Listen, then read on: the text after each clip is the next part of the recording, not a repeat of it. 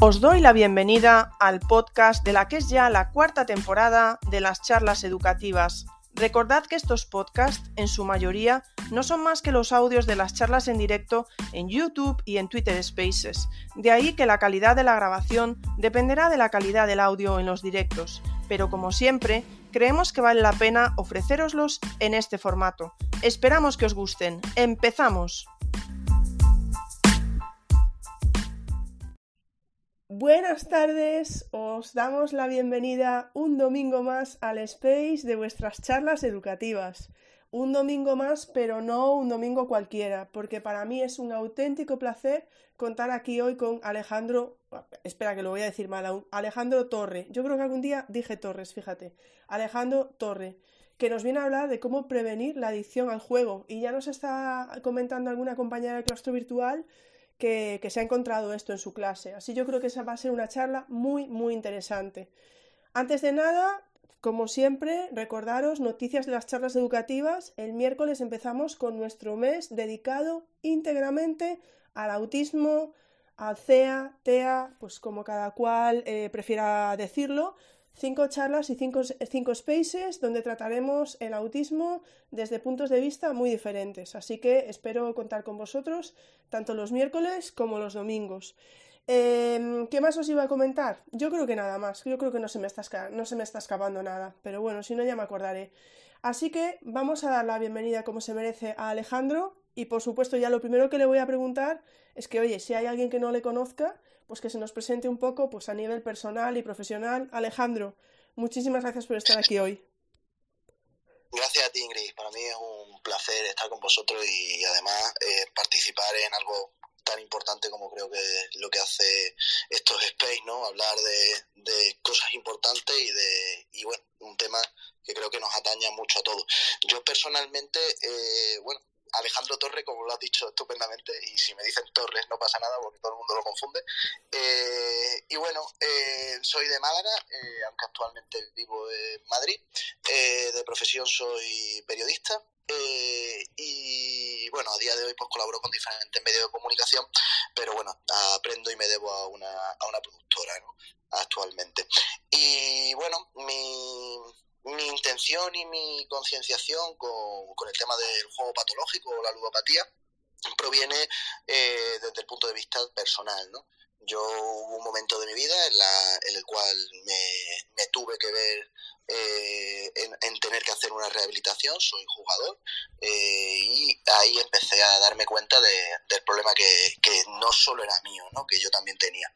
Eh, en ese momento de rehabilitación, esa, digamos, esa cuestión personal que a mí me provoca, pues desde mm, perder años de mi vida en los estudios, desde perder personas, todo lo que conlleva una adicción, pues cuando comienzo a hacer mi rehabilitación y empiezo a verle luz al final del túnel, eh, me empiezan a pasar cosas que me parecían curiosas, ¿no? En primer lugar, que cuando yo comencé mi rehabilitación, pues era el chico más joven que entraba en la asociación, me rehabilité en la Asociación Malagueña de Jugadores de Rehabilitación, una ONG, que esto también creo que es importante decirlo, que no hace falta irse siempre a las clínicas privadas, que sigue habiendo movimientos asociativos que te, que te van a prestar una ayuda independientemente de los recursos que tengas.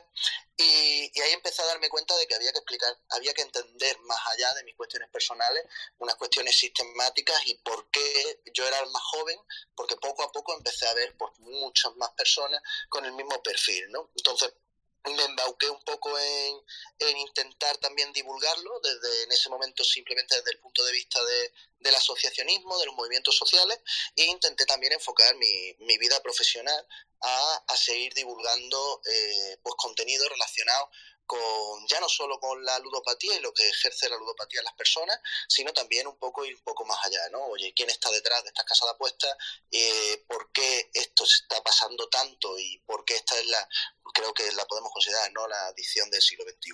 Y de ahí viene un poco mi, mi, mi vocación, entre comillas, y para mí siempre me sigue sirviendo, ¿no? Me sigue sirviendo para no, para no olvidarme y además encontré un nicho bastante desaparecido informativamente, ¿no? Ahora parece que todo el mundo sabemos la problemática que radica el juego, pero bueno, hay muchas cosas que aún pues están por descubrir, ¿no? Pero bueno, hay básicamente eso, sintetizando mucho. Bueno, Alejandro, em, vamos a ver, es que ya, es que me venían varias preguntas a la cabeza y ahora se me ha ido. Eh, te has definido, por ejemplo, una cosa que me ha venido a la cabeza, te has definido como jugador. Esto es como cuando un alcohólico dice que es alcohólico, como que siempre tienes que tenerlo en cuenta y tener cuidado con ello. Yo creo que sí, yo creo que la, la, ludopatía es una enfermedad y las enfermedades son para toda vida. Eh, de ahí la importancia de hacer una rehabilitación, de ahí la importancia de, de, no olvidarse, ¿no? Es algo que creo que hay que dejarlo claro. La, ludopatía no se cura, la ludopatía se rehabilita, la ludopatía se para, se puede vivir perfectamente sin necesidad de jugar, se puede vivir y tener una vida plena en, en, en esa libertad que quizás te roban este tipo de enfermedades, eh, pero obviamente creo que que es muy importante, sobre todo para quien lo padecemos, ¿no? No olvidarnos de que sí, obviamente es para toda la vida y, y es verdad que a veces este concepto puede causar un estigma, eh, pero quien tenga esos estigmas pues es ignorante de, también de, de, lo que puede repercutir una rehabilitación y de lo que puede repercutir eh, pues, por poder hacer una vida sin, sin juego, ¿no? Yo eh, siempre he dicho lo mismo, ¿no? Al principio uno deja de jugar porque no puede, porque empieza una rehabilitación no puede, ya sabe que, que, que, no puede, que no puede seguir con esa vida. Luego uno deja de jugar porque no debe, porque empieza a darse cuenta de, los grandes problemas que le, que le atañen y después uno deja de jugar porque no lo necesita, ¿no? Pues bueno, muy bien, yo, yo creo que me lo has, lo, has, lo has comentado claramente. Es que me viene a la cabeza no puedo evitarlo, ¿no? Me viene a la cabeza y yo ya es cuando entro a decir cosas que a lo mejor no debo y si es así me disculpáis porque no quiero comparar ningún tipo de adicción entre sí.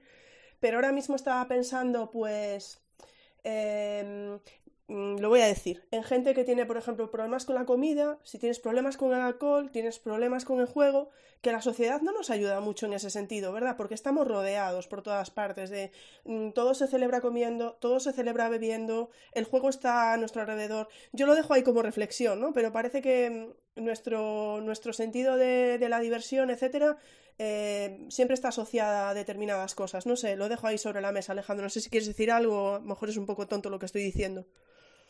No, no, yo estoy completamente de acuerdo. Yo creo que hay una serie de adicciones que a veces, pues, eh, son más silenciosas, ¿no? Es decir, eh, la adicción al juego un trastorno de la alimentación, pues a veces parece que es más difícil de detectar y que también provenimos de un quizás históricamente de un momento en el cual durante muchísimos años pues no se le ha dado la importancia a la salud mental que, necesitaba. Ahora parece que sí que estamos en, en, un momento de aperturismo, en un momento de que nos empezamos a concienciar todos de, de, esa importancia y que lo empezamos a concienciar, bueno, pues desde también desde esos, desde los centros educativos y porque yo siempre pongo el mismo ejemplo. Yo cuando cuando asistí a mi instituto eh, nadie me ha hablado de, nadie me habló de la peligrosidad por ejemplo del juego y comentabas por ejemplo los trastornos de alimentación tampoco no eh, se, me hablaron me hablaron de, la, de, las drogas me hablaron quizás de las enfermedades de transmisión sexual pero no hay una serie de cosas que parece que han estado siempre ahí pero se han tapado no por eso también siempre he considerado personalmente que no, no hay ningún problema en dar la cara eh, en, hablar de, de, lo que uno tiene, porque además soy de la opinión que si estas enfermedades eh, se rehabilitan uno hablando, ¿no? Es decir, la gente muchas veces callamos, callamos, callamos, callamos y ahí entonces es donde se nos hace esa bola tan grande. Sí, efectivamente. Bueno, teníamos como segunda pregunta, pero yo creo que ya la has contestado, ¿no? ¿Cómo comenzaste a dedicarte, a interesarte por el tema de la adicción al juego? Pero ahí también quería yo relacionarlo, mm, quería preguntarte si el hecho de dedicarte al periodismo ya lo tenías claro de antes ¿O realmente ese lado investigador tuyo también ha surgido de, todo esto? No, no, sin duda surgió de todo eso. Yo cuando comienzo la carrera con 18 años me meto a periodismo como me podría haber metido a cantar. No sabía muy bien por qué me metía. Me gustaba leer, me gustaba escribir y dije, bueno, pues me voy a meter por aquí, ¿no? Pero no tenía, no tenía intenciones de seguir cursando una formación universitaria. Pero bueno, mi, mi madre siempre me insistía mucho hay que seguir estudiando, me lo decía desde, desde la educación secundaria, ¿no? Porque no, no tenía intención de seguir formándome. Y sí que emerge un poco en mí, obviamente, esa vocación profesional de, a raíz de mi rehabilitación y a raíz de darme cuenta ¿no? que los grupos de terapia compartía un, obviamente los grupos de terapia las cosas que se cuentan pues no se pueden contar ¿no? pero sí que me llevaba muchas veces a casa historias que yo decía jo, la gente tendría que conocer estas realidades, ¿no? Más allá del juego, eh, este tipo de cosas que, pues que a veces la, también esa sociedad mediática, ese, esos sistemas de información, pues tampoco le dan la voz que necesitan, ¿no? Y, y bueno, de ahí mi, de ahí sí, creo que proviene mi vocación y, y de ahí también proviene el intentar eh, empezar a acercarnos a los centros educativos. Comenzamos en su día eh, a realizar diferentes charlas eh, mediante una plataforma que generamos en Málaga, que se llama Málaga contra las Casas de Apuestas, donde intentábamos dar cobertura vecinal a las personas que tenían problemas con los salones de juegos, ¿no? Desde pues asesoramiento jurídico cuando le iban a abrir una casa de apuestas debajo de su casa y, se encontraban en contra, a asesoramiento de derivarlos a personas donde tuviesen que hacer ese, tratamiento, ¿no? Y bueno, dentro de nuestros dos pilares fundamentales, que obviamente era uno, frenar las casas de apuestas, que en alguna ocasión, pues, eh, incluso con, mucho, con mucho trabajo y con, y con, bueno, con las presiones que a veces ejercen este tipo de cuestiones, pues lo hemos conseguido. Y, y por otro lado, eh, dar charlas en los colegios, acercar el problema realmente a la gente que ahora mismo lo tiene, ¿no? Eh, que son realmente los jóvenes, que a día de hoy España es una sociedad juvenil jugadora, ¿no? Y, y, es, es, brutal, pero bueno, ahí están los datos, ¿no?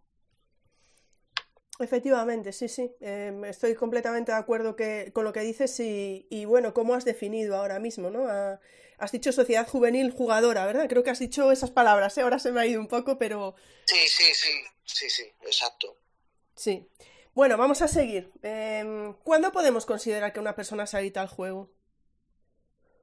Bueno, yo eh, aquí hablo un poco, yo seguro que y psicólogo y si nos está escuchando alguien seguro que lo explica mucho mejor que yo, ¿no?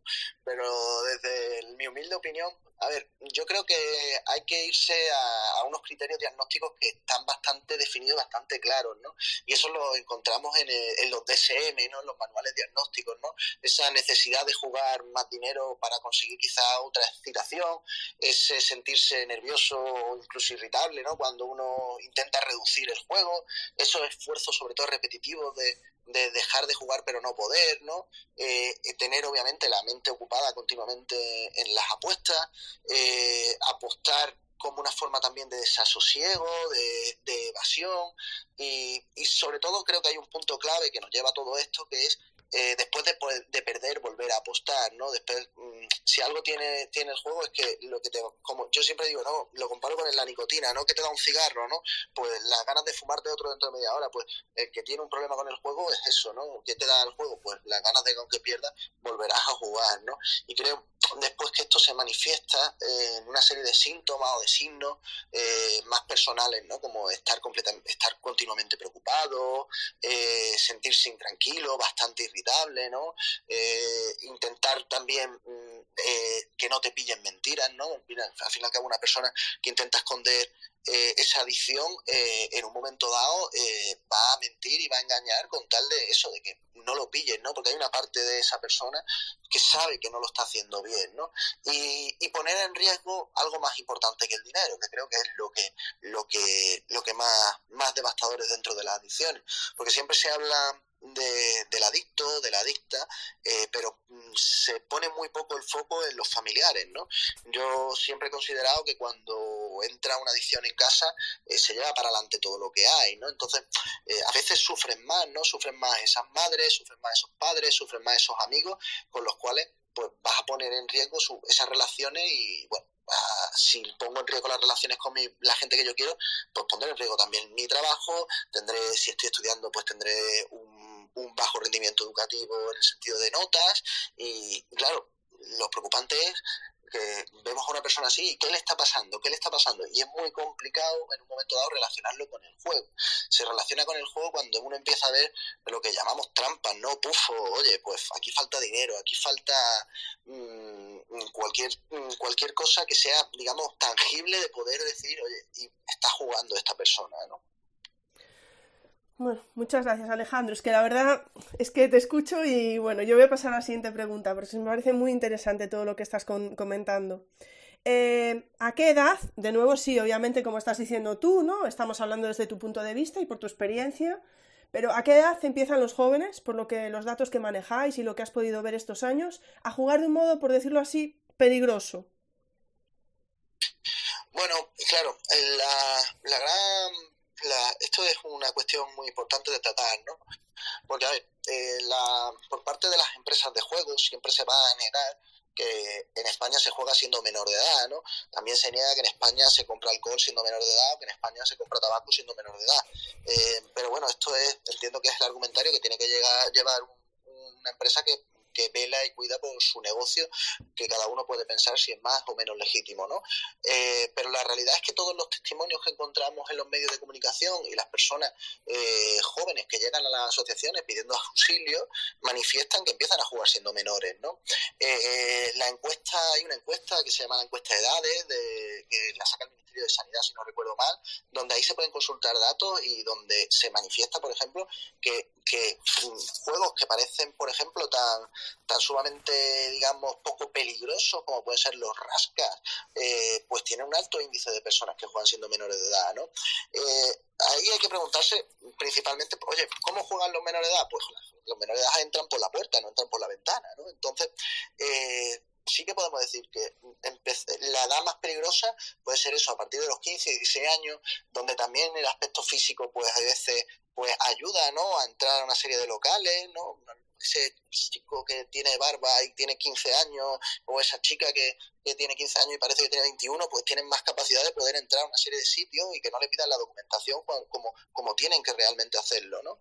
Y, y la cuestión más interesante quizás de este tema es que tenemos que entender que esto cualquier tipo de adicción es una enfermedad progresiva, ¿no? Eh, se habla mucho del juego responsable y quizás es eh, lo que desgraciadamente más, más se intenta hacer calar en la sociedad eh, más joven, ¿no? ¿no? Se puede jugar de forma responsable. Pues supongo que sí, que habrá gente que juegue de forma responsable, pero es que no conozco a ningún adicto o ninguna adicta que no empezara a jugar de forma responsable. Entonces, una persona que tiene 16 años, que eh, aún no se ha desarrollado psicológicamente, físicamente, de, de, una forma como otras personas, eh, em, de forma progresiva va a empezar metiendo un euro, y va a empezar metiendo un euro con esa edad, de casi con una mera travesura, como una mera posibilidad de quizás ganar un poquito más de dinero, y también, bueno, estamos hablando de que yo siempre lo relaciono con un poco la situación juvenil que existe ahora, ¿no? Oye, esa precariedad juvenil que estamos hablando, ese desempleo juvenil, pues a veces también te hace buscar consuelo en, eh, oye, pues el, el, pelotazo, lo que nos vende muchas veces y lo que nos han vendido durante muchos años eh, la publicidad de juego, ¿no? Y eso parece que no, pero ha mermado mucho, ha calado mucho y claro, sí, o sea, la pregunta me remito que sí, a partir de los 16 años, en cuarto de la ESO, primero, segundo bachillerato y, y la experiencia que nosotros hemos tenido yendo a los institutos es que un gran tanto por ciento de esos chicos manifiestan que ya han jugado alguna vez, ¿no? Es que estaba pensando yo que luego está la parte, eh, bueno, yo hablo también desde mi punto de vista, ¿no? Pero, a ver, eh, que vas a un supermercado y ves a menores cogiendo alcohol, por ejemplo, eso yo creo que aún hoy en día eh, se sigue viendo, porque tú hablabas, ¿no? De los que tienen barba y entran, pero hablamos realmente Primero hay que pensar si todos los sitios de apuestas, que no digo que no, no lo sé, lo desconozco, eh, son responsables a la hora de pedir el carne, el carne, etcétera, que no lo sé, lo desconozco, lo, lanzo ahí, yo no lo sé. Y luego está la parte de que, claro, es que ahora el juego ya no es solo físico, porque todo lo que está en internet, que si te hacen una pregunta de qué edad tienes y le dices que tienes 18, no, no sé si por ahí, Alejandro, también estamos un poco perdidos.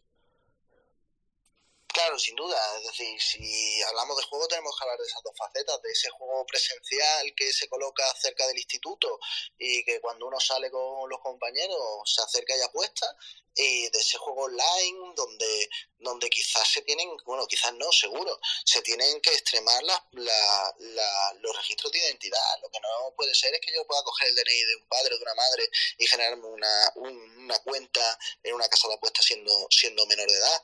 Eh, claro, aquí es aquí donde siempre a mí me genera la duda, ¿no? ¿Se hace esto de forma caciosa? ¿No se hace esto de forma caciosa? ¿Se puede realmente mm, eh, infringir mejores controles? En la, el juego, por ejemplo, presencial que se que sus competencias están en las comunidades autónomas, pues hay comunidades autónomas en las cuales se rigen más restrictivamente con controles de acceso y hay comunidades autónomas con, donde aún parece que no están dispuestos a implantar controles de acceso en, las casas de apuestas, ¿no? Y esto es algo meramente preocupante, ¿no? Porque si queremos evitar que los controles, que los menores jueguen, la, la raíz de la solución estará en esos controles de acceso y en obrar bien con esos controles de acceso, ¿no? Eh, yo siempre digo lo mismo, yo veo los datos de, de, sobre todo por parte de la Brigada Inspectora de la Policía Nacional que se dedica a juego, que se llama UDEF, eh, y bueno, veo datos que no se corresponden a la realidad que después vemos o hemos visto en los institutos, ¿no? Porque claro, solo el que busca encuentra y, ahí me voy a quedar mejor. Vale, vale, muy bien. Nos vamos a, vamos a quedarnos ahí, perfecto, sin problema. Yo ya sabes que hasta donde quieras tú. Vamos a seguir, vamos a seguir porque si no yo empiezo aquí a decir cosas además que a lo mejor me está escuchando alguien y no sé si tiene ni pies ni cabeza, pero vamos a seguir. La siguiente, la siguiente pregunta que un poco también has ido contestando, ¿no? ¿Son los adictos al juego conscientes de que lo son? Yo creo que lo, más fastidioso de, este tipo de enfermedades es que eh, uno se autoengaña muchísimo, ¿no? Uno eh, en un momento dado va, va a darse cuenta, ¿no? De que realmente tiene un problema, pero de darme cuenta a reconocerlo creo que es un gran paso, ¿no? Yo eh, siempre distingo y he distinguido entre lo que es la resignación y lo que es la aceptación, ¿no? Cuando uno empieza a darse cuenta de que, de que hace cosas que no debe, eh, pero sigue haciéndolo, se encuentra resignado, ¿no? Si algo creo que roba las, las adicciones es la libertad de poder decidir, ¿no? Es una persona que en ese momento no se encuentra libre, ¿no? Entonces se resigna y durante unos años y por desgracia personas que para toda la vida pues no son capaces por diferentes motivos de dar ese paso adelante y aceptarlo, ¿no? Y, cuando uno lo acepta es cuando ya sí creo que uno es conscientemente, es completamente consciente de que tiene un problema. Mira, yo y ahí me lo voy a llevar al ámbito al ámbito personal. Yo la, primera vez que a mí me dijo en una asociación que yo lo que tenía una enfermedad, pues yo no me lo creí. Porque yo no tenía fiebre, yo tal, yo, yo pensaba que yo era una persona que no era buena, que era mala y que hacía daño. Y, pero ¿cómo iba a estar yo enfermo, no? Que iba a ser esto una enfermedad, ¿no? Entonces, creo que en esa, en ese darse cuenta, eh, pues mm, se confluyen muchos ingredientes muy importantes, como es la pedagogía, como es la capacidad de encontrar a alguien que te lo haga que te lo explique bien, porque mm, es duro, ¿no? Es, es difícil eh, que una persona que, que, algo le está fastidiando la vida, pero que aún así no puede dejarlo, eh, de ese paso adelante. Pero siempre me gusta pensar que cualquier persona tiene ese momento en el cual uno viene y despierta, ¿no? Eh, yo muchas veces pues mantengo siempre contacto con compañeros con los que hice la rehabilitación, ¿no? Y siempre sale la, la, frase, ¿no? De ¿por qué no vine antes, no? ¿Por qué no lo hice antes? Bueno, pues no lo sabemos, nunca lo vamos a saber, no, no era el momento, no y, el momento ha sido este, pues este, ¿no? Pero hay una parte, yo creo que, por lo menos en mi caso personal, de irte a dormir y saber que, oye, que no lo estás haciendo bien, ¿no? Bueno, están saliendo, están saliendo preguntas con el hashtag de las charlas educativas, que sepáis que las estoy recopilando. Recordad todos que podéis comentar dentro del space, pero que si queréis que pasemos las preguntas a Alejandro, pues no os olvidéis de poner el hashtag de las charlas educativas, porque como solo tengo aquí dos manos, pues no me da para revisar más cosas a la vez. Sabéis que tengo mis limitaciones. Así que por eso, pero sí que estoy recogiendo vuestras preguntas. Voy a seguir con unas preguntas nuestras que tenemos, porque algunas de las vuestras también se solapan, y luego me paso a las vuestras. Vamos, vamos a una pregunta bastante importante, bueno, como todas, ¿eh? pero me refiero que creo que puede ser interesante también para los que están escuchando, que es cómo debemos actuar si creemos que alguien que conocemos es adicto al juego. Claro, aquí hay un, hay un gran debate, ¿no? Porque eh, las hay las dos posturas, ¿no? La persona que, que lo, lo, dice de forma drástica y, oye, y, y señala con el dedo acusador, eh, oye, tú eres adicto al juego y porque te quiero, quiero ayudarte, y a veces eso pues provoca un rechazo absoluto hacia la persona que recibe el mensaje y lo que hacemos es ralentizar, ralentizar quizás el tratamiento. Yo lo que creo es que hay que tener mucha sensibilidad. Eh, mucha mano izquierda, eh, a veces esperar. Eh, no, también la persona que se da cuenta no siempre tiene que esperar que tenga que haber un cambio, ¿no? Es decir, hay veces que uno le dice algo a alguien y esa persona pues no, lo hablábamos antes de los momentos, ¿no? No, no llega a su momento. Pero mm, creo que lo que sí que podemos tener claro es eh, cuando una persona lo acepta, que qué debemos hacer, ¿no? Eso sí lo tenemos claro. Cuando en vez de esa cuando es la persona que tiene el agente adictivo el que el que pide auxilio, ¿no? Para mí es, es mm, de, de vaya de de extrema importancia eh, comenzar una rehabilitación, ¿no? Eh, em, eh, acudir a un sitio donde se te brinde lo que tú vas necesitando, ¿no? Que en primer lugar es conocer también a gente que está pasando lo mismo que tú, ¿no? Yo creo que los grupos de terapia que históricamente se han hecho en las adicciones, pero que se podrían llevar a otro tipo de, de, de, trastorno de la salud mental, como podría ser incluso la ansiedad, ¿no? Es decir, hablar con gente que está viviendo lo mismo y saber cómo estás tú solucionando tu problema, cómo yo lo solucioné.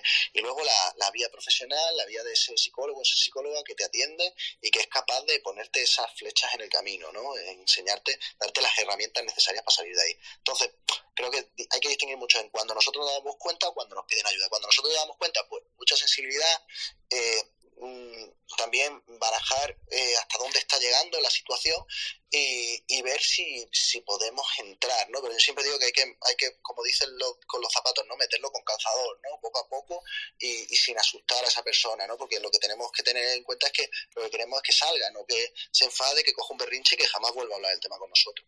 Y por otro lado, si nos piden ayuda, eh, buscar un centro de, rehabilitación donde se vaya a sentir acompañado y donde estoy seguro que lo van a tratar bien, porque además los centros de rehabilitación lo que vas a encontrar son gente que, oye, que está pasando lo mismo que tú.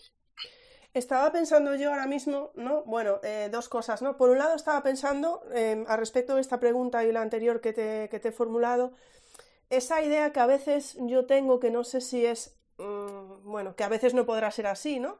Pero que claro, que en el momento es como que es necesario que uno se dé cuenta y que uno quiera, ¿no? Que es a veces no quieres, me refiero, ¿no? Sobre todo en determinadas adicciones, pues, pero me refiero que, bueno, supongo que será pues un paso, o sea, una facilidad más el hecho de que uno sea consciente y de que realmente quiera salir adelante, ¿no? En, en ese sentido. Eso por un lado que lo, lo quería dejar ahí. Y por otro lado, se me estaba viniendo a la cabeza, que ya me dirás tú, Alejandro, cómo lo ves, y entiendo que podrá existir esta posibilidad, que a lo mejor si nosotros creemos que, o desde como familiares, o como amigos, o desde un centro educativo incluso, que podemos pensar que alguien tenga este tipo de problema, quizá podamos acercarnos nosotros a alguna asociación y preguntar cómo debemos actuar, ¿no? Podría ser una opción, Alejandro. Sí, yo creo que sí, que claro es que es una opción. Y, y también muchas veces eh, la información sobre la problemática también ayuda mucho, ¿no? Es decir, oye, pues considero que alguien puede tener este problema, pues quizás no, no se lo asumo personalmente, pero hablo de las consecuencias que puede llegar a tener estas cosas, ¿no? Porque como hablábamos antes, esto quizás es una, esto es una enfermedad progresiva, quizás no ha llegado esa persona al punto de eh, contraer una deuda que no puede pagar o haber delinquido con el hecho de, de seguir, de seguir apostando, pero informar eh, en el sentido de las consecuencias que esto trae, para mí es la, la mayor prevención, ¿no? Oye, esta, esto, si juegas, esto es lo que puede pasar, ¿no? Y, y, es la misma historia, pero con diferentes personajes, ¿no? El final es, es siempre, es siempre el mismo, ¿no? Por, a veces con, su, con sus diferencias, ¿no? Porque no, eh, no en el punto de vista económico, para mí está igual de fastidiado una persona que solo tiene 10 euros y se gasta 10 euros que una persona que tiene 500 y, se gasta 500. Para mí no hay niveles dentro de la adicción, pero informar de las consecuencias de eh, hasta dónde puede llegar esto, ¿no? Y eso creo que también muchas veces eh, hace despertar a decir, vale, pues yo no quiero llegar a verme así, ¿no? Efectivamente, sí. Bueno, yo creo que hemos contestado un poco, pero a ver, a ver qué me dices. De todas maneras, te la formulo. ¿Cómo puedes, eh, perdón, se puede salir solo de una edición así? Bueno, esto es un, esto es un debate, ¿no? Porque ahora hay, hay, mucho, hay muchas personas que son, bueno, gurús, como yo digo, de, de adicción y que se dan golpe en el pecho y te dicen, pues yo salí solo, tuve problemas con el juego y tal. Bueno, yo, yo creo que lo importante es hacer una rehabilitación, porque considero que detrás de las adicciones hay algo, ¿no? Es decir, eh, nadie elige ser adicto, algo que la gente pues a veces no comprende. Eh, yo no elijo fastidiarme la vida, por lo que entiendo que si hago una rehabilitación voy a tener la posibilidad de descubrir qué esconde detrás, ¿Qué, es lo que tapa mi adicción? ¿Por qué me he evado del juego? ¿A qué no soy en ese momento eh, capaz de enfrentarme? O, bueno, yo creo que en ese sentido es la importancia de hacer una rehabilitación. Esto es como el alcohólico que no va a tratamiento y cierra la botella y tapa la botella. Pues bueno, pues quizás ha tapado siempre la botella, pero mm, quizás tiene una serie de actitudes o tiene una serie de formas de entender la vida que, que, las hubiera tratado mucho mejor haciendo una rehabilitación. Porque las rehabilitaciones, por regla general, eh, no solo se basan en dejar de jugar y darte unas herramientas para dejar de jugar. Se va, yo eh, suelen ser van van por, por distintos niveles en primer lugar esa esa abstinencia no y después esa capacidad de eh, esas actitudes que tienes ante la vida. El, jugador también se transforma, ¿no? Se vuelve una persona, pues como hablábamos antes, en ese momento de juego activo, pues mentirosa, a veces prepotente, a veces, pues bueno, eso tienes una serie de efectos intrínsecos que quizás eh, pues pueden mejorar, ¿no? Quien quiera dejar de jugar y haya sido capaz de dejar de jugar sin rehabilitación, pues me alegro muchísimo. Es decir, a mí como, como si se rehabilita rezándole al Che Guevara, me da igual, pero pero creo que es muy importante porque las adicciones esconden algo detrás y esa ayuda psicológica, ese acompañamiento, pues, pues va a hacer que uno se sienta mucho mejor. Sí, bueno, yo coincido totalmente contigo, además en lo que dices de que suelen esconder algo detrás. Y bueno, luego está la, la frase esa de yo controlo, yo controlo. Esa frase, ¿verdad? Que se suele, se suele escuchar mucho también. Bueno, mira, si te parece, sí, Didi, Alejandro. No, no, que estoy de acuerdo con el, yo controlo, la, eso, ese seco de autoengaño y de a mí eso no me va a pasar, pero bueno, que, lo que tú decías, que al final es, es una cuestión de también algo que creo que es también importante es la autoestima, ¿no? Es decir, eso, eso si uno no va a una rehabilitación, pues quizás no, no es capaz de encontrar esa autoestima que, que, que necesita y, oye, y que hacer una rehabilitación al final es un proceso duro, y hacer una rehabilitación también siempre te vas a tener en la cabeza, oye, que yo me tiene muchos años haciendo esto para salir, porque, mm, no sé, creo que da un instinto de refuerzo aún más fuerte y que las personas que, no, que hacen una rehabilitación deben de tener muchas menos probabilidades de, volver a caer.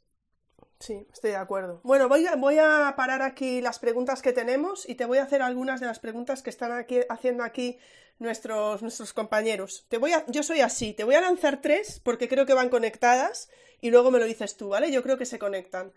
Porque tenemos aquí a Cristian Negre. Bueno, Cristian, mira, yo voy a decir tu nombre nada más, porque da igual cuántas veces diga tu apellido, que bueno, da igual.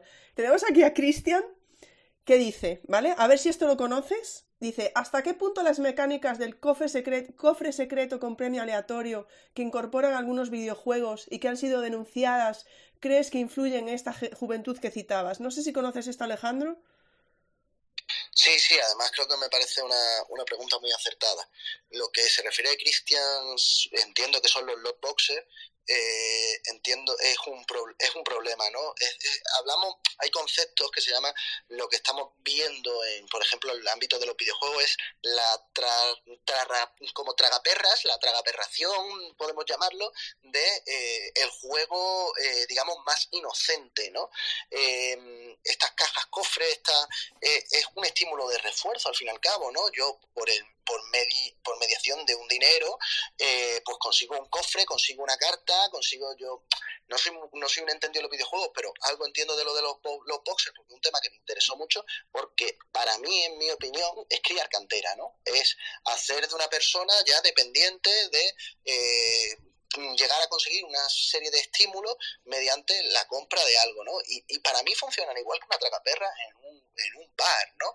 Y, y eso mm, me parece que es de que no está hecho de forma, digamos, azarosa, que está hecha de forma estratégica y que si a Cristian le interesa ese tema, eh, yo le, invito a que mire quiénes son las empresas que hacen eso y quiénes son las empresas que están detrás del juego. Bueno, justo eh, de ese mismo tema nos preguntaba Ana, creo que más o menos lo has contestado, porque Ana decía, ¿se puede extrapolar esa adicción al juego con dinero por medio a la adición a los videojuegos se nutren mutuamente, porque esos videojuegos a veces llevan emparejados grandes desembolsos de dinero para la mejora del avatar, para tener potenciadores. Sí, sí, además eh, me alegra que hablemos del tema de los videojuegos porque se asume siempre al ludópata como simplemente una persona que, es adicto a los juegos, digamos, eh, meramente de azar, ¿no? No, un ludópata es también adicto a los videojuegos, ¿no? Eh, ya vemos muchos casos de, de, de chicos jóvenes adictos a los videojuegos, unos videojuegos diseñados completamente para, para generar un aislamiento en la persona y tener una conciencia de socialización dentro de la red que no se asemeja en ningún momento a, lo que es la realidad del día a día, ¿no? Y el adicto a videojuegos tiene los mismos síntomas que ese adicto a esas casas de apuestas, ¿no? Eh, tiene esa también esa preocupación por seguir jugando, esa irritabilidad de que es capaz, yo qué sé, de que tú la apagues la consola y gritarle muy posiblemente a lo que más quiera, ¿no? Que sea su madre, que sea su padre. Eh, entonces, eh, claro que, que, que, se puede comparar, extrapolar, y para mí es lo, es lo mismo, ¿no? Y es mi, mi forma de entender, es la forma de entender de criar cantera y, y de empezar a, a tener a nuestra juventud pues ciertamente mm, acostumbrado a una serie de estímulos que, que, no lo podemos que no los podemos parar. Creo que eso también va muy de la mano de, un sistema que muchas veces pues, tiene la capacidad de aprovecharse de esas necesidades humanas y que y que hay, hay la necesidad de, de regularlo la necesidad de cuando una persona juega un videojuego eh, controlar las horas a las que juega eh, la cantidad de horas que echa y, bueno, tener mucho, mucho y extremar el cuidado con esos videojuegos que, parecen tan inofensivos, pero, pero que no lo son, vaya. Y dejemos al margen también otra cosa que la hablaríamos aquí si estuviera Pablo Duchement, eh, nuestro compañero, porque a veces los videojuegos hay que tener cuidado, por ejemplo, creo cuando son, que tampoco yo sé mucho de videojuegos, pero si no, Cristian, por aquí otros compañeros que me corrijan, eh, pero creo que también hay que tener cuidado, por ejemplo, con el hecho de con quién juegas online. Ya nos meteríamos en otros temas, ¿no? Pero creo que también están ahí, no lo sé, ¿eh? No tengo yo la seguridad, pero bueno, ya lo digo por otros temas que no tengan que ver con la adicción al juego. Pero Cristian hace otra pregunta y dice, ¿crees que dejar de llamarlo jugar para decir apostar podría ayudar a los adolescentes a diferenciar los conceptos? Eh, podría llamarlo, sí, podría ayudar a diferenciar los conceptos. El problema que a día de hoy tenemos, que para mí me parece el más grave, es que hace 10 mm, años eh, hablabas de apostar y, la palabra apostar estaba muy estigmatizada. Era, tú decías ludópata y te imaginabas a una persona con una edad de 60 años tomándose un carajillo enfrente de una tragaperra en el bar de tu barrio y ahora por mediación de la publicidad de, de, esas casas de apuestas que tú andas por la calle y las ves tan glamurosas. Eh, se ha vuelto algo cool, algo guay, algo que la gente no se esconde, ¿no? Entonces, eh, quizá llamar a apostar, a coger una carta en el FIFA, a comprar una carta en algún tipo de videojuego, hay que llamarlo, pues sí, es apostar, es invertir un dinero para intentar recibir algo a cambio de forma zarosa. Para mí sí es una apuesta, ¿no? Pero el problema es que ya la base del concepto apostar no lo tienen los jóvenes asociados como algo malo, lo tienen como algo que hace todo el mundo y, que lo hacen sus amigos, que, que, lo hacen los compañeros de clase, y claro, es ir eh, el, romantizar el juego, ¿no? El, eh, al final, bueno, ya ahora está el tema de la publicidad está regulada de unas 5 de la mañana a raíz del decreto de, del Ministerio de Consumo, eh, pero bueno, que a partir de unas 5 de la mañana los podemos ver y no es muy difícil eh, mm, ver a quién van dirigidos, ¿no? Como después de ver a alguien triunfador, que te lo anuncia Cristiano Ronaldo, que te lo anuncia un, personaje público, un actor, pues claro, ¿cómo vamos a ver algo malo de eso si muchas veces son nuestros propios ídolos quienes han, anunciado juegos, ¿no? Y apuestas.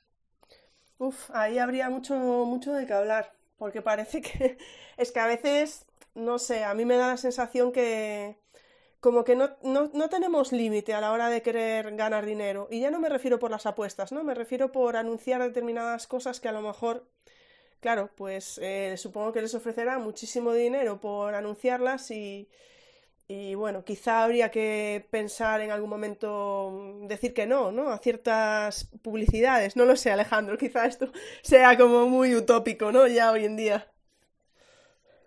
Bueno, pero llevo, llevas toda la razón, creo que sí, y no son palabras muy pequeñas, pero que significan cosas muy grandes, ¿no? Y, ahí hay también referentes que se han negado, ¿no? A, patrocinar eh, Casa de Apuestas. Yo tengo el recuerdo cuando creo que Jordi Evo le entrevistaba a, al streamer famoso Ibai, quizás referente ahora de, los chicos y las chicas más jóvenes y en ese mismo programa decía que no patrocinaba ni casa de apuestas ni patrocinaba bancos, ¿no? ¿Por qué? Pues él tendría sus motivos personales por lo que no lo hiciese, ¿no? Em, pero bueno, sí, también eh, yo creo que la sociedad a día de hoy cada día está mucho más informada, no es tonta eh, y también recrimina a, las personas que lo hacen. ¿no? Es decir, yo tengo el recuerdo de un rapero eh, que era muy referente dentro del mundo juvenil que anunció una casa de apuestas y que, bueno, que la gente le reprochaba y decía, oye, si esto no está destrozando los barrios, ¿qué estás haciendo? ¿no? Y el tío pues sale y pide disculpas, ¿no? Yo creo que hace 5 o 6 años la gente se lo pensaba menos, ahora hay una cierta conciencia de, de la gran mayoría de la sociedad en lo que dice que jugar no está bien, ¿no? El otro día hablaba yo con, un, con, un, con una fuente mía de información que trabajó en un casino y me decía, eh, tío, pues yo te digo una cosa, si mañana se cierran todos, no sé a quién le va a fastidiar más allá de la gente que juegue, ¿no? Porque no, me están, no aportaban nunca nada, ¿no? Eh, así que, bueno, en fin. Efectivamente, sí. Bueno, mm, creo que esto también ya lo has contestado. Tenemos alguna pregunta más por ahí, pero ahora vuelvo a ellas. Em, creo que lo hemos hablado antes, ¿no?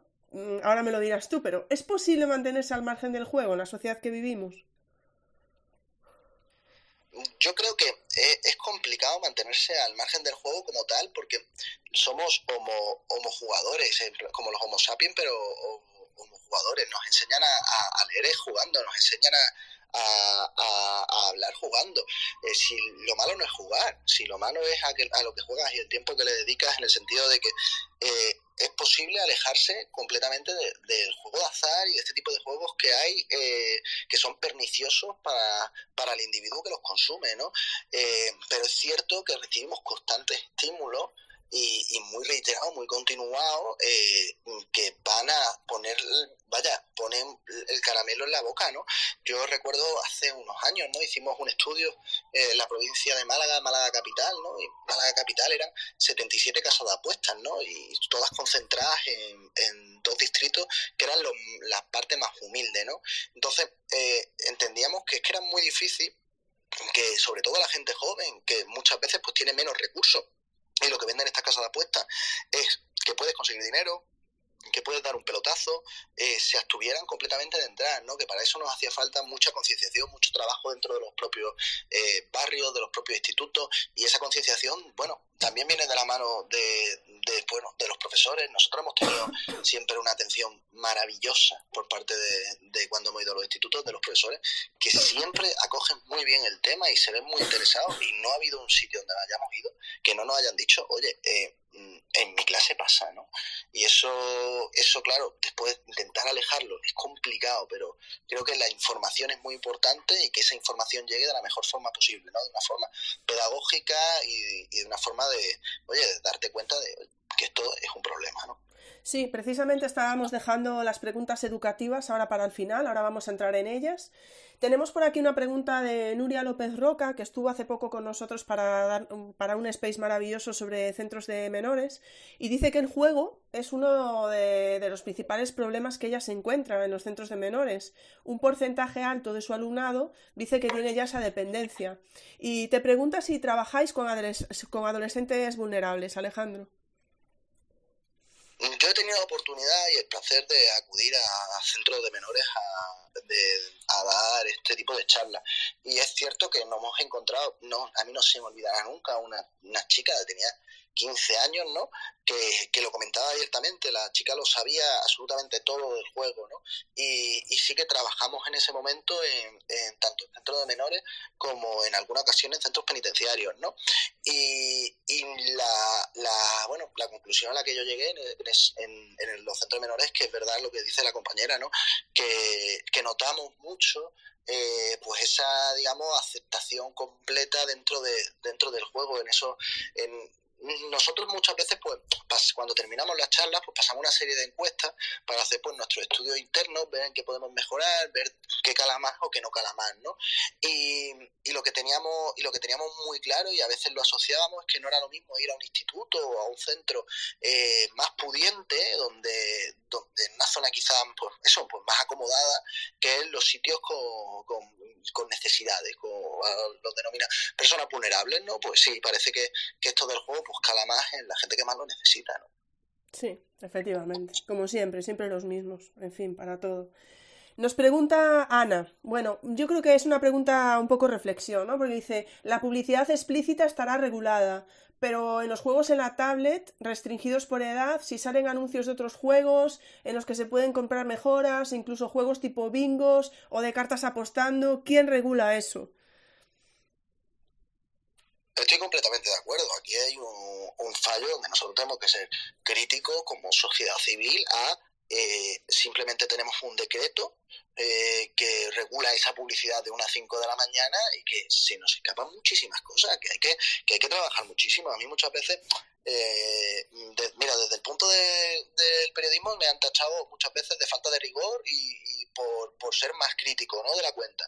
Pero es que a mí me parece lo que dice, eh, igual, lo que dice ella, ¿no? Que es que mm, este tipo de cosas se nos escapan, eh, mm, no sabemos muy bien por qué no se le mete mano a este tipo de situaciones y, y claro, y hay publicidad encubierta mm, bueno, yo tengo el recuerdo del primer año que se, el año pasado, ¿no? Cuando se, se prohíbe la, esa publicidad de unas 5 de la mañana, de, de ver anuncios en, en, los campos de fútbol que ponían slot.com y no es que era, como no se jugaba juego real, podían ponerlo, ¿no? Pero era la misma empresa, ¿no? Pues claro, eso al fin y al cabo pues va a haber mando en la conciencia de las personas que se encuentran ahí, claro, en las tablets, en, en anuncios, eh, incluso empezamos a, a tener eh, constancia de un fenómeno que existe, que son las llamadas telefónicas a personas ofreciéndole una serie de cuestiones, una serie de ofertas, ¿no? Y esto, esto quién lo controla, pues ahí lo que tenemos que hacer es ser muy críticos con el legislador y decirle que, que no nos vale con esto, que creemos que hay que empujar y que creemos que, que esto se, se, nos ha ido de las manos, ¿no? Luego sí que es cierto que, claro, el legislador te dice que es que esto es muy complicado, que estos son lobbies, que esto tal, pero bueno, por lo menos mm, después que no nos demos golpes en el pecho en decir que esto está solucionado, porque esto no está solucionado, esto no acaba ni empezar, ¿no?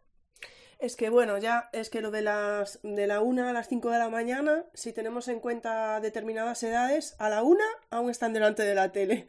Eso, vamos, bueno, si es que ven la tele, ¿no? Porque me refiero ahora con las plataformas y tal, pero me refiero que a la una de la mañana hay muchísimos programas que echan en la tele que, la, que, lo, que los ve la juventud y que acaban a las 2 de la mañana, por ejemplo. Estoy pensando, ¿no? En algunos determinados.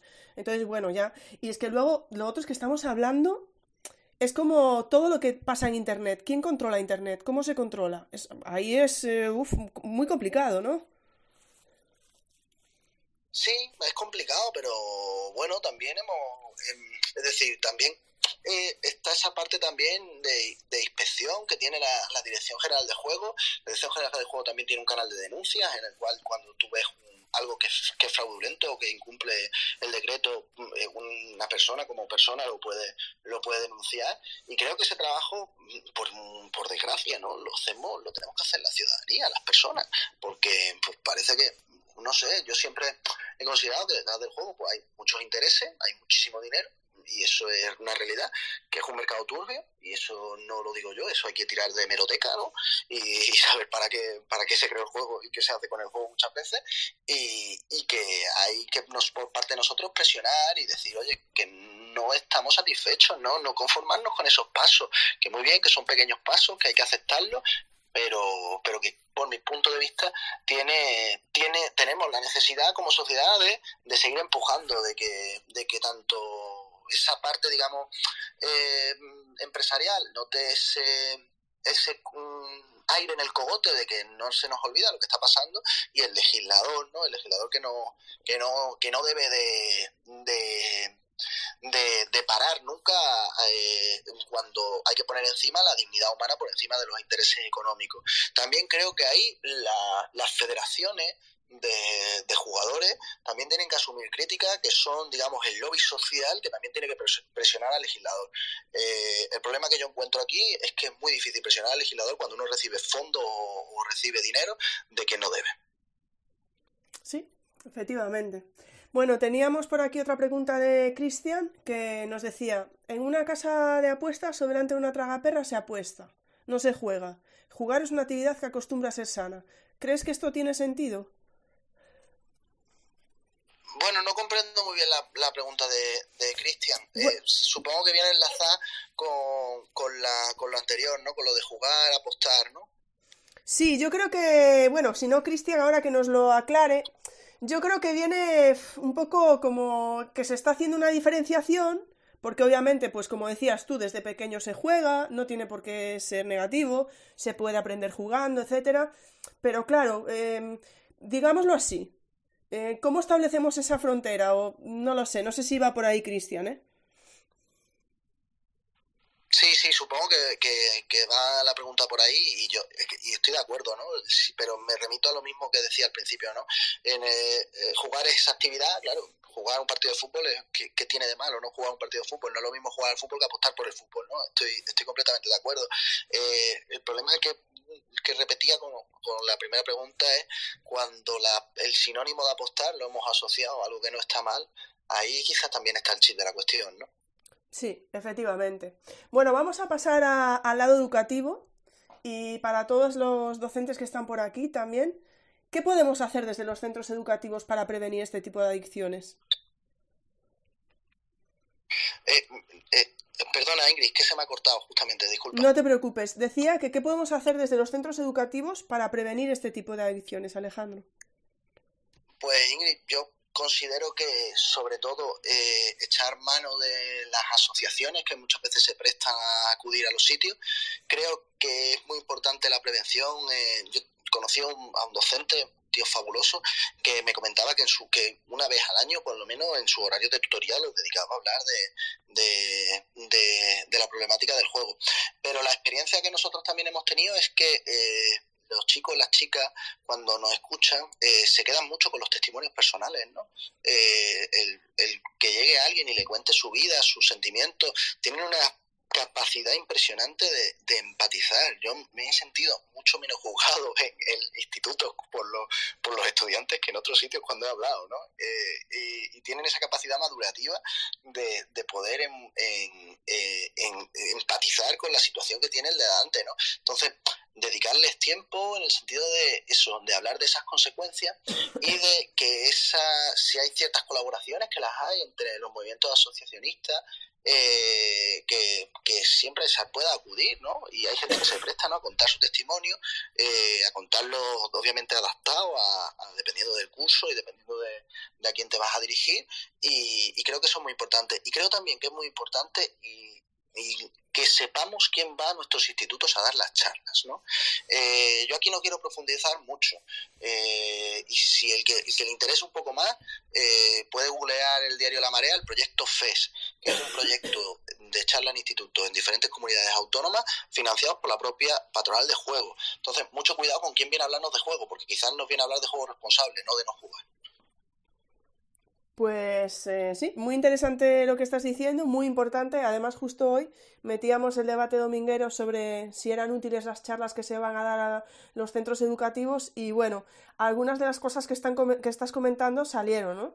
Incluso eso, que eh, ya no hablando del juego, que bueno, es que eso tiene tela lo que acabas de contar, pero pensando en, es que salía algo, por ahí está un comentario de que iba a hablar de salud pues un centro de, ¿cómo se dice? No me sale ahora, bueno, de, eh, un, bueno, no me sale, de, de, dentistas, es que no me sale ahora mismo la palabra, ¿no?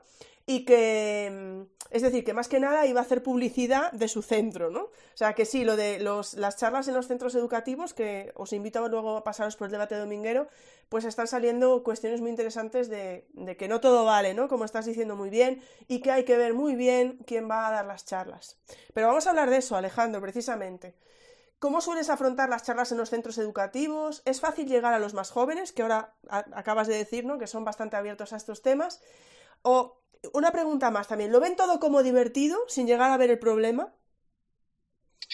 Bueno, nosotros eh, tenemos siempre dos, dos formas de actuar, ¿no? Primero, eh, acercamos el, problema a, su a, a, lo que tengan más cerca, ¿no? Que es eh, dónde está el instituto, cuál es la situación cerca del instituto, ¿no? Y eso al fin y al cabo le llama mucho la atención, ¿no? Pues nosotros si acudimos a un centro educativo, lo primero que hacemos es, eh, oye, el instituto está en tal sitio, cuántas casas puestas hay alrededor, eh, mm, que, que y, por ahí empezamos y eso como lo, lo, asumen muy bien, ¿no? Porque es como, mm, creo que da la sensación de, me han traído una charla completamente personalizada, Y creo que en ese sentido le, le llena, ¿no? Y luego después eh, eh siempre intentamos turnarlo con diferentes testimonios personales, intentamos, eh, eh bueno, mm, traer personas de diferentes perfiles, ¿no? Nunca eh, intentamos siempre hacer todo lo posible para que no eh, cumpla, digamos, el perfil entre comillas de un hombre que cuenta las cosas. Intentamos valernos de, de también de mujeres que son, digamos, si la adicción al juego era silencioso, en el caso de las mujeres es el doble, ¿no? porque nos encontramos que obviamente es que jugar no es cosa de hombre, que diga eso, el que diga eso pues está completamente confundido porque también nos remitimos a los datos, ¿no? Entonces, eh, intentar eso, acercar siempre eh, la realidad a su entorno, eh, por otro lado, valernos de los testimonios personales y después algo didáctico, ¿no? nosotros hacemos un juego, lo que hablaba antes, ¿no? El compañero, ¿no? De que jugar en una actividad, hacemos un juego con arroz, ¿no? Donde, donde metemos dos kilos de arroz, que al cambio es como cada gramo es un boleto de lotería y nos lo llevamos a la lotería que todo el mundo lo conoce y decimos que un grano de arroz en probabilidad es el gordo, ¿no? Entonces ellos y ellas pues sacan arroz, sacan arroz, sacan arroz y no les toca, ¿no? Pero, pero todo el mundo ha metido la mano pensando que le iba a tocar, ¿no? Y entonces a raíz de ahí pues explicamos ese trasfondo que tiene, que tiene el propio juego y cuando terminamos eso pues eh, si son amables de contestar pues unas encuestas completamente anonimizadas que eh, utilizamos nosotros eh, de forma interna eso donde que donde preguntamos también una serie de hábitos pero también queremos que, los, que ellos eh, nos reconduzcan a cómo podemos seguir mejorando no oye qué es lo que qué es lo que más te ha gustado que hubiese que ellos sean los que nuestros los, los, que nos hacen el feedback realmente no y pues poco a poco hemos ido intentando profesionalizar al máximo posible estas Efectivamente, pues me gusta muchísimo el planteamiento ¿eh? y está por aquí Quique, que es un amante de la evaluación y estoy segura de que le ha encantado esa parte de, evaluación final que proponías y para poder mejorarla. Bueno, pues teníamos por aquí una pregunta de Maestrica que va un poco en consonancia con la última pregunta que teníamos nosotros, ¿no? Eh, la última pregunta era mmm, algún consejo para las familias eh, vamos a dejar ahí la segunda parte, la dejo para después, pero algún consejo para las familias y Maestrica preguntaba, eh, bueno, decía, en España se fuma, se bebe y se juega siendo menor de edad, muy cierto, decía ella. El acceso sin control a dispositivos tecnológicos tampoco ayuda. ¿Qué podemos hacer como padres y como docentes para concienciar sobre el riesgo a tener una adicción? O sea, que nos podemos ir por ahí, a la parte familiar también. Sí, me, me, claro, la parte, la parte familiar tiene unas connotaciones muy importantes, ¿no? Porque hablábamos al principio, ¿no? La familia realmente es la que más sufre, ¿no? Es la que sin haber jugado el juego también le quita todo, ¿no? Y mm, por parte de la familia creo que es muy importante el informar, el hablar los temas sin ningún tipo de tabú, en, en acercar, acercar las realidades, ¿no? Es decir, una dejemos de tomar a, a personas, a adolescentes como si no supiesen nada, si, saben más que cualquiera, ¿no? Eh, hablar de esa cercanía, de lo, de lo que puede ocurrir, de lo que hay y, y, y de esa, y, esos, y esas experiencias personales que, que hay muchísimas ya publicadas y muchísimas eh, posibilidades de acercar este, este trasfondo sin ningún tipo de miedo, ¿no? Porque la experiencia que nosotros tenemos es que lo, siempre lo han acogido muy, muy bien. Y luego después eh, hay una parte quizás de la familia que es de control, pero no de fiscalización. Es decir, el control me refiero a, obviamente, a, eh, tenemos que estar pendientes, ¿no? De, por ejemplo, en el tema de los videojuegos, ¿no?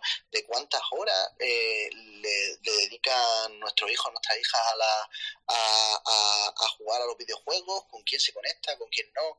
Mucho cuidado, ¿no? Con ese tema de, de esa red, ¿no? Esa anonim, porque te da ese anonimato que parece que muy peligroso, ¿no? Entonces, hacer ese tipo de, de cuestiones y establecer quizás que para mí es muy importante ese enlace de confianza, esa capacidad de que, de que un alumno le diga a un docente algo que le ocurre o a un padre, ¿no? Hay, hay cuestiones en las cuales eh, los grandes referentes para las personas muchas veces, eh, y en ellos me incluyo, han sido docentes, ¿no? Han sido docentes que han estado ahí, que te han visto raro, que, que han tenido la posibilidad de poder acercarse y dar esa confianza, que si cuentas cualquier cosa, pues no te va a pasar nada, que nadie nadie se enfada por esto, nos enfadamos si, si, si no se sale para adelante, pero, pero si, si se va a salir, ¿qué problema hay, por Dios? Bueno, Cristian, que sepas que es que Cristian es un gran jugón, pero bueno, me refiero a jugón con eh, hace muchas gamificaciones, usa juegos, etcétera, y, dice también por su parte dice me preocupa que se que se demonicen los videojuegos como productos culturales porque hay verdaderas joyas. Pero bueno, yo creo que eso sí es verdad. Hay videojuegos que son una maravilla, ¿verdad? Claro, a ver, mm, lo, lo, del tema de los productos culturales, claro, es aquí, aquí hay un debate, ¿no? Claro que la cultura del propio videojuego ya de por sí es, es, historia, ¿no? Es, es, lo, pero lo que eh, es innegable es que hay una serie de videojuegos que están teniendo una vertiente pues pues ciertamente deleznable no eh, no, no, no podemos comparar eh, lo que habla el mismo de los lot boxers con aquel primer Mario que salió no pero pero bueno, que yo no creo que tengamos que demonizar la cultura de los videojuegos, sino que tenemos que, sobre todo, a las personas que están en un momento de desarrollo, eh, tener cierto control a las que le dedican. Y yo creo que en eso eh, estamos todos de. Sí, yo creo que sí. Ahora que nos lo diga Cristian, pero yo creo que sí, totalmente. Bueno, teníamos una segunda parte aquí para, de, bueno, de las, las preguntas que teníamos preparadas. Eh, decíamos qué consejo podíamos dar a las familias, que ya lo hemos hecho, y qué consejos le podemos dar ahora mismo si hay alguien que esté escuchando esto o que lo vaya a escuchar y que se esté viendo superada. Pues yo creo que lo más importante es decir que tiene salida, ¿no? Que, en mi opinión, cuando uno tiene una adicción, lo, tienes como una venda que se te pone en los ojos y no te deja ver más allá, ¿no? Entonces, escuchar a alguien decir que tiene salida, que, que uno lo puede parar y que independientemente de las mochilas que arrastre, pues que con mucho esmero, muy poco a poco, pues se pueden solucionar, ¿no? Eh, Mm, mira, lo, ha dicho históricamente eh, bueno, provienen de, de los anónimos, ¿no? De, de, esos alcohólicos anónimos que se reunían en iglesias, ¿no? Eh, y, obviamente esto ha cambiado, esto ha ido profesionalizándose, esto se ha ido metiendo la importancia del profesional como psicólogo, ¿no? Pero hay algo que no ha cambiado, ¿no? Que es el trabajar día a día, el hoy, el solo por hoy, el decir, bueno, pues hoy un poquito más, hoy un poquito más, porque igual que uno no se destroza la vida de un día para otro, eh, tampoco lo arregla de un día para otro. Entonces, saber que hay salida, que con paciencia todo tiene salida, ¿no? Yo he visto he, podido conocer casos que son espectaculares, personas que, que, pues la gente que desconoce la problemática de esto piensa que ah, este jamás podrá, pues sí, todo el mundo todo el mundo puede no eh, es una mezcla de querer de que sea tu momento de, de encontrar el sitio que realmente te, te, puedan prestar la ayuda que necesitas y de ponerle muchas muchas ganas no porque creo que todo el mundo tiene esa capacidad, la capacidad de, de poder salir. Aunque por desgracia haya gente que nunca llega a encontrarse con ella, pero tenerla tienen dentro. Pues bueno, nos queda aquí una pregunta que hace maestra Lu, que pronto va a estar por aquí en, una, eh, en un space también, bueno, y ya ha estado en otros. Eh, dice, sabemos que la dopamina que produce jugar y más, y más aún el ganar lo hace muy adictivo. Dice, ¿qué actividades recomiendas para el día a día que puedan disminuir la ansiedad mm, del juego? Bueno, yo creo que el, como en cualquier otro, bueno, como en otros trastornos, ¿no? Esa, la, esa dopamina, esa serotonina se puede equilibrar también a la realización de ejercicios físicos, ¿no? Si, si uno está haciendo pues una rehabilitación, pues quizás es mejor eh, no hacer ejercicios físicos que requieran una competición, una necesidad de ganar, pero bueno, siempre está y además eh, el juego es la única la única enfermedad que se rehabilita sin dinero, así que a echar correr, ¿no? Como, como yo digo, ¿no? A, intentar, obviamente, buscar esa forma de, evasión en esas actividades. Eh, sé que no es lo mismo, que no es lo mismo levantar cuatro pesas, salir a correr que ponerse a leer, pero eh, los momentos en los que uno tiene está haciendo una rehabilitación también es un gran momento para encontrar cosas que pensaba que nunca te iban a gustar y al final te terminan gustando. Hay que buscar de alguna manera otras aficiones, ¿no? Digámoslo así. Sí, yo creo que es importante el, cambiar los hábitos, ¿no? Creo que cuando una persona pues como decía la compañera, está en, una, en esa necesidad de esa dopamina, de, de buscar esa cada vez una, una, emoción más fuerte, viene acompañado de unos hábitos que, que son nocivos. Y, y, creo que antes de cambiar las actitudes, vienen una serie de cambios de hábitos, ¿no? Viene, oye, pues pararse, pensar y, oye, ¿qué voy a hacer día a día? Y, y creo que el que, parezca una tontería, ¿no? Es el trabajar el hoy, hoy, hoy, y muy pequeño, muy... Si es que, igual que la adicción eh, te roba la vida a pellizco, la recuperas también a pellizco, ¿no? Pues bueno, yo creo que con ese recuperar la vida a pellizcos, como no hay más preguntas ahora mismo, creo que lo podemos dejar aquí, Alejandro. Eh, que sepas que con el hashtag de las charlas educativas tienes un montón de comentarios que si te apetece puedes, puedes verlos. Eh, creo que no se me ha pasado nada por ahí. Así que si te parece, bueno, ya sabes que tenemos pendiente, no hemos podido salir en Telegram, así que lo dejamos pendiente para, para un miércoles ahí, para que te vengas a una charla. A mí me ha, parecido, me ha parecido una charla interesantísima. Otra pregunta que te voy a hacer yo, Alejandro. Si ahora mismo los docentes que estuvieran por aquí quisieran a, a alguien para darles una charla sobre adición al juego, por ejemplo, vosotros las dais online o mejor que vayan a su zona concreta. Bueno, no, nosotros en, en, aquel momento estábamos en Málaga y en Málaga eh, sigue habiendo compañeros que seguramente se dedican a eso. Bueno, sigue habiendo, seguramente no, que se dedican a ello, ¿no? Sobre todo la, la parte de asociaciones, ¿no? Eh, la, mm, yo creo que acudir a las asociaciones más cercanas y preguntar. Por, mi experiencia es que no suelen negarse, que suelen ser bastante, bastante, bastante, vaya, se suelen mostrar bastante receptivos ante la necesidad de tener que ir a, los institutos, por, porque en mi opinión para eso están, ¿no? Y, y para eso son voluntarios, ¿no? Eh, es cierto que nuestra entidad en la cual nosotros hacíamos desde la plataforma, eh, nosotros no hemos cobrado nunca las charlas, no hemos ido a los institutos nunca cobrando ni un duro, porque considerábamos que lo que nos dieron gratis teníamos que devolverlo gratis, ¿no? Entonces, ya no sé cómo irán el resto. Nosotros, por nuestra parte, siempre que nos han invitado a un sitio, con la agenda más o menos apretada dependiendo de, de, cómo estuviéramos, hemos acudido de forma altruista. El resto no lo sé, pero acudir a asociaciones y preguntar que quizás, pues, hay, pues seguro que hay más gente que hace lo mismo. Pues muchísimas gracias Alejandro. Lo dicho, eh, a mí me ha parecido una charla muy interesante, muy necesaria. Muchísimas gracias a todo el claustro virtual que nos ha acompañado, todos los comentarios que, como te dije, están dejando con el hashtag de las charlas educativas. Y por mi parte, Alejandro, ah, si queréis conocer más a Alejandro todavía, hay por ahí un podcast que ha hecho hace unos años con Madresfera, que fue como yo lo conocí y es un podcast buenísimo donde podéis seguir conociéndolo también si os apetece. Y por mi parte, yo creo que nada más, Alejandro. Si te parece, lo dejamos aquí. Muchísimas gracias de corazón por haber venido hoy. Nada, gracias a ti Ingrid por invitarme, que ha sido completamente un placer y, acercar esto a, realmente donde está el interés que es en estas charlas educativas y por, eh, y por la labor que hacéis todos los profesores, ¿no? que, que en mi opinión una es, vaya, para mí es una profesión frustrada, así que ¿qué os voy a decir? Pues na oye Alejandro, que estás a tiempo. Aquí siempre te apoyaremos desde el claustro virtual, o sea que estás a tiempo, estoy segura. Así que cuando quieras ya sabes dónde nos tienes, también para, para apoyarte en ese nuevo camino si te apetece en algún momento. Muchísimas gracias Alejandro. Gracias a ti, Ingrid, un abrazo. Muchísimas gracias, claustro virtual, y hasta el miércoles si queréis, empezamos a hablar de autismo. Un abrazo muy grande, chao, chao.